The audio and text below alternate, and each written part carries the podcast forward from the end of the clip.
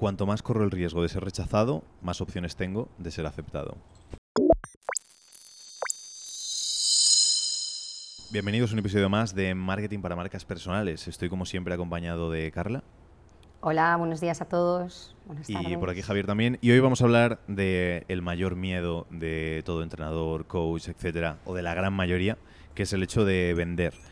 ¿Y por qué tenemos miedo a vender? No tanto por vender, sino por el hecho de recibir un no del hecho de sentirnos rechazados. Y esto es lo primero que tenemos que tener en cuenta, el hecho de cuando pensamos, uff, es que lo de vender no es lo mío, no me gusta. No, no es que no te guste vender, es que no te gusta la consecuencia posible del hecho de vender que es el hecho de recibir un no. Y entonces en, en este episodio te vamos a explicar por qué es importante vender, por qué vender es fundamental para tu negocio y no podemos pensar, no, es que mi negocio es el entrenador y no es vender. Vamos a hablar sobre eso. Y después vamos a hablar sobre todo de la mentalidad de los noes, de cómo recibimos los noes, cómo debemos afrontarlos y con qué estructura psicológica le voy a llamar para que quede mucho más técnico. Bien. El afrontarlos para que sean beneficiosos los noes y no sean perjudiciales, que es probablemente lo que nos está ocurriendo hasta ahora. Entonces, Carla, vamos a empezar. ¿Por qué la gente piensa que su empleo o su emprendimiento es solo una de las partes y no la otra cuando es igual o más importante? El por qué no lo sé. Ahora sí que puedo decir que es muy, muy frecuente. O sea, yo diría que el 99% de gente con la que hemos trabajado casi siempre empieza con el argumento de a mí me encanta lo que ofrezco, me encanta trabajar en el servicio con los clientes, pero odio vender. Y estoy casi segura que la persona que está escuchando esto se siente identificada. Y a partir de ahí hay como para mí un error de planteamiento, de no es que odies vender, es que es necesario para que puedas seguir haciendo eso que tanto disfrutas. Entonces, desde el momento en el que decides emprender, tener un servicio que los clientes vengan a ti o vayas tú a ellos, ¿no? que también hay un poco de, de error de los términos que utilizamos, sí o sí tienes que saber que acabas como de desbloquear dos profesiones. Por una parte la de vendedor, comercial, closer, llámalo como más te guste, y por otra parte la de hacer la profesión de tu propio servicio. Entonces, entendemos que en esa está todo ok, te gusta, la disfrutas, no nos metemos en cómo lo hacemos, en cómo lo haces, pero no puedes descuidar que tienes la otra, la de hacer de vendedor del servicio. Y es crucial que, que, seas consciente de esto y que le busques un hueco a esto y que lo parceles, que le crees una estrategia, que determines cuánto tiempo al día o a la semana le vas a dedicar a esto, porque si no, primero, lo que no agendamos y lo que no tenemos en cuenta pasa absolutamente de largo. Y segundo, que es que como no lo hagas, te quedas sin clientes con los que poder ofrecer el servicio al principio todo es muy bonito y en cuanto lanzamos algo, siempre se genera un poco ahí de efecto bomba que le decía ayer a Sara, una clienta, de toda la gente que tenemos alrededor, que se le hemos ido contando boca a boca y demás, todo eso llega y parece que, ostras, qué bien nos va. Sí, pero eso tiene un límite. Y en cuanto eso se acabe, es cuando estás poniendo más a prueba el negocio de verdad. oye, más allá de mis contactos y de contactos de contactos, soy capaz de ir a más gente, porque si no, te vas a quedar sin poder ejercer pronto. Entonces es muy importante que sepas, por un lado tengo mi profesión, pero por otro sí o sí tengo que ser vendedor del servicio. Y no nos metamos en esto, lo puedo sí, se puede delegar más adelante, pero ahora mismo, al principio, hasta que no estés en, qué sé yo, 3.000, 4.000, 5.000 de facturación, ni te plantees delegarlo, eres tú el que lo tiene que hacer.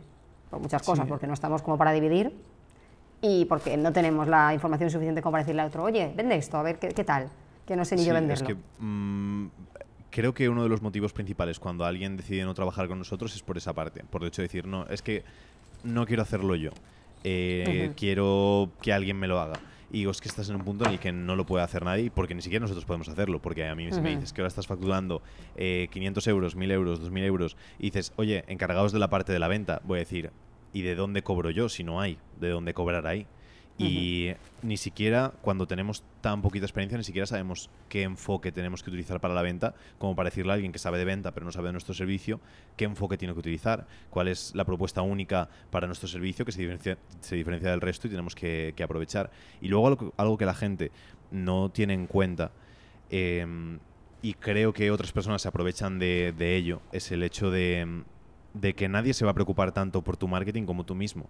Porque al final, el apartado de ventas no es solo la venta que haces cuando le dices a la persona, genial, págame, sino venta es todos los procesos. Cada vez que haces una pieza de contenido, un podcast, una entrevista, unas stories por la mañana, cualquier cosa, al final siempre estás intentando vender.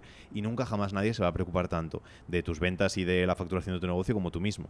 Entonces nos vas a contratar y yo me voy a preocupar de tus clientes todo lo posible, pero nunca me voy a preocupar o no debería preocuparme tanto como deberías preocuparte tú.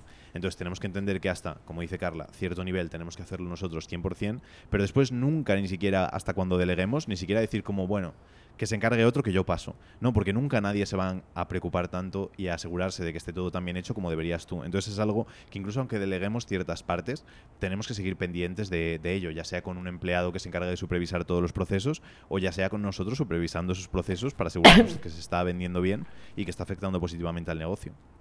Entonces tenemos que, tener en cuenta esas cosas. Y luego el, por qué no nos gusta vender es lo que comentaba antes del hecho de por recibir esos noes. Y entonces tenemos que hacer un cambio de mentalidad, un cambio de paradigma de decir, el no, e, el no no tiene por qué ser negativo, puede ser perfectamente positivo si lo enfocamos de manera adecuada. Al final casi todo va a la mente, casi todo va a la mentalidad y entonces es normal recibir noes todo el tiempo. Carla vende excelentemente bien y recibe más noes que sí, porque es normal y forma parte del juego. E incluso, lo he dicho más de una vez, si todo el mundo nos dice que sí, es porque estamos cobrando demasiado poco o porque... Eh, sí, porque probablemente estemos cobrando demasiado poco o porque estemos incluso ofreciendo demasiado para lo que estamos, para el ticket que tenemos, que se basa un poco en lo mismo. Y nos tocaría subir el ticket para recibir algún no también.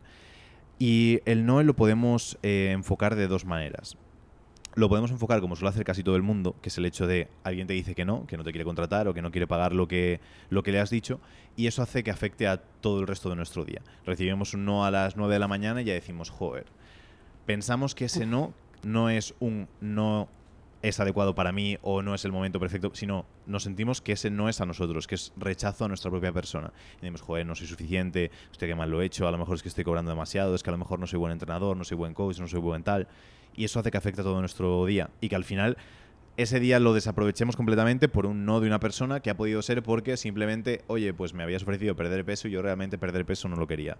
No era el objetivo que tenía pensado. O no lo quería hacer haciéndolo de esta manera. Por diferentes objeciones que no siempre tienen que ver con lo nuestro. Entonces, tenemos que quitarnos de esa parte. Ese es la como el enfoque malo de, de recibir ese no. ¿Y cuál sería el enfoque bueno, Carla? Enfoque bueno es tomárselo como que al final tu parte de comercial, de vendedor, es un juego, entre comillas, ¿vale? Un juego desde el punto de vista de la estrategia. De yo tengo una estrategia, sé que tengo que aplicar esto y evidentemente habrá veces que funcione y habrá muchas otras veces que no funcione por lo que decías. Si siempre funciona es o que estoy haciendo muy pocos intentos de venta y me lo, vamos, solo voy allí cuando lo tengo claro y eso está mal, está feo, o que lo estoy regalando, entonces es un error también. Entonces, la, para mí la forma positiva de afrontar esto es, oye, de cada vez que tú te sientes a hablar con alguien, voy a decir llamada porque entiendo que, son high tickets lo, que estamos vendiendo, cada vez que te pongas uno a uno con una persona, es, es un chute de motivación para tu negocio. Y hay una persona que se ha parado aquí a sentarse media hora conmigo para hablar, para aprender. Yo conozco a alguien nuevo, veo puntos de vista distintos, puedo aprovecharlo después para contenido, me puede venir de inspiración para hablar con clientes, para un montón de cosas. Y luego, por supuesto, además, es un lead que ha ganado muchos puntos respecto a otros. No es lo mismo si yo veo a alguien por Instagram, alguien me contacta, me rellena un formulario, no sé qué, que si me siento y estoy media hora hablando con él. Voy a tener muchísima más información de él y posiblemente, aunque sea un no, si sé conectar con esa persona, volverá o me recomendará o lo que sea, pero que no pensemos que es uno, ah, pues lo que hay de menú, mierda, de mañana ya está, se acabó el día. Pues no, hombre, no, hay muchas cosas buenas de esa llamada. Aunque solo sea por conocer un humano más, oye, no está de más. Sí, que probablemente lo que siempre decimos, que por lo menos has conectado con una persona que probablemente ya cuando te vea te mira con otros ojos, no es con, eh, vale, es una persona y una cuenta de Instagram que seguía que ni siquiera sé si, existe o no. Que muchas veces la gente es como, ostras, sí qué guay verte por primera vez o escucharte por primera vez en persona y dedicarle ese tiempo también es bueno. Y luego lo que dices es, es, a nivel estratégico te ayuda a saber, vale, qué tengo que mejorar para la siguiente.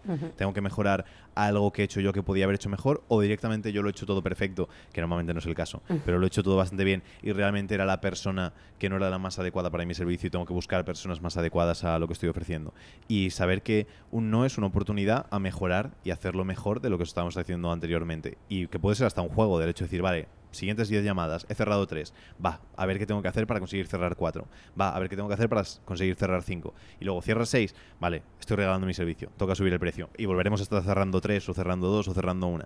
Y al final es un juego que tenemos que ir llevando y creo que es una un, es un, marco psicológico mucho más adecuado para que podamos seguir eh, de una manera mucho más feliz, mucho disfrutando mucho más del negocio y consiguiendo muchos mejores resultados, por supuesto.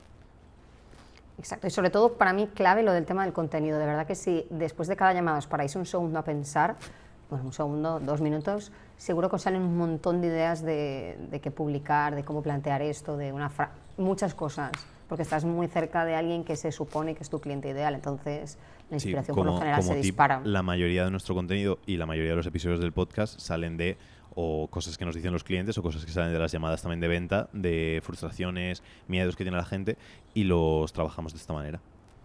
Exacto. Y listo, hasta aquí el episodio de hoy. Nos vemos en el siguiente, Carla. Hasta la próxima.